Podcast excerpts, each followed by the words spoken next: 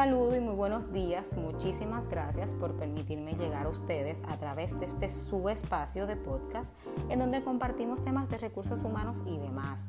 Hoy vamos a estar hablando sobre la ley número 4, la cual es conocida como la ley de transformación y flexibilidad laboral.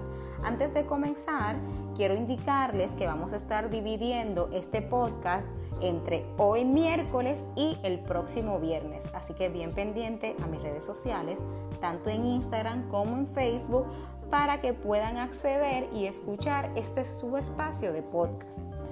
Bien importante, estos temas que vamos a discutir le competen a todos los empleados que fueron contratados luego de la vigencia de esta ley, la cual fue el 26 de enero del 2017.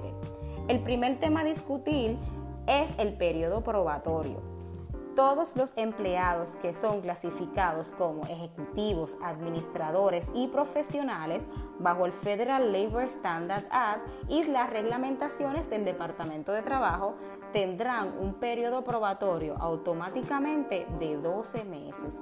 Los demás empleados tienen un periodo probatorio automáticamente de 9 meses. Es bien importante indicar que tanto patrono como empleado pueden acordar un periodo probatorio distinto a lo que la ley establece siempre y cuando sea de mayor beneficio para el empleado. También otro punto importante es todo patrono que haya contratado a un empleado por una agencia temporera o directamente bajo un contrato temporero y posteriormente a la fecha, ¿verdad?, de terminar el contrato, quiere quedarse con ese empleado, puede hacerlo y puede adjudicarle seis meses a su contrato probatorio, siempre y cuando las funciones que vaya a realizar ese empleado sean las mismas funciones que realizaba anteriormente si ese empleado va a realizar funciones totalmente diferentes a las que realizaba anteriormente, patrono podrá comenzar un periodo probatorio desde cero. El próximo tema es las horas extras. ¿Qué son consideradas horas extras? Son consideradas horas extras todas las horas que se exceden de 40 horas en la semana son consideradas horas extras.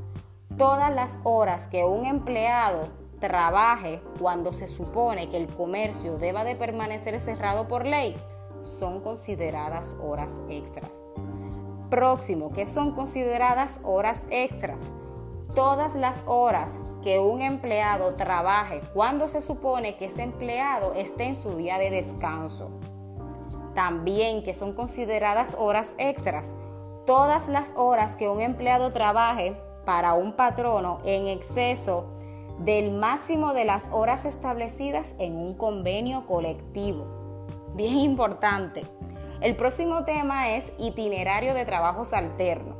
Sepa usted, patrón y empleado, que usted puede realizar un itinerario de trabajo alterno siempre y cuando se, se, haya, se haga por escrito, donde se estipule que el empleado podrá trabajar sus 40 horas a razón de 10 horas en el día sin que éstas sean consideradas horas extras, ¿verdad? Y pueden ser trabajadas en cuatro días en la semana.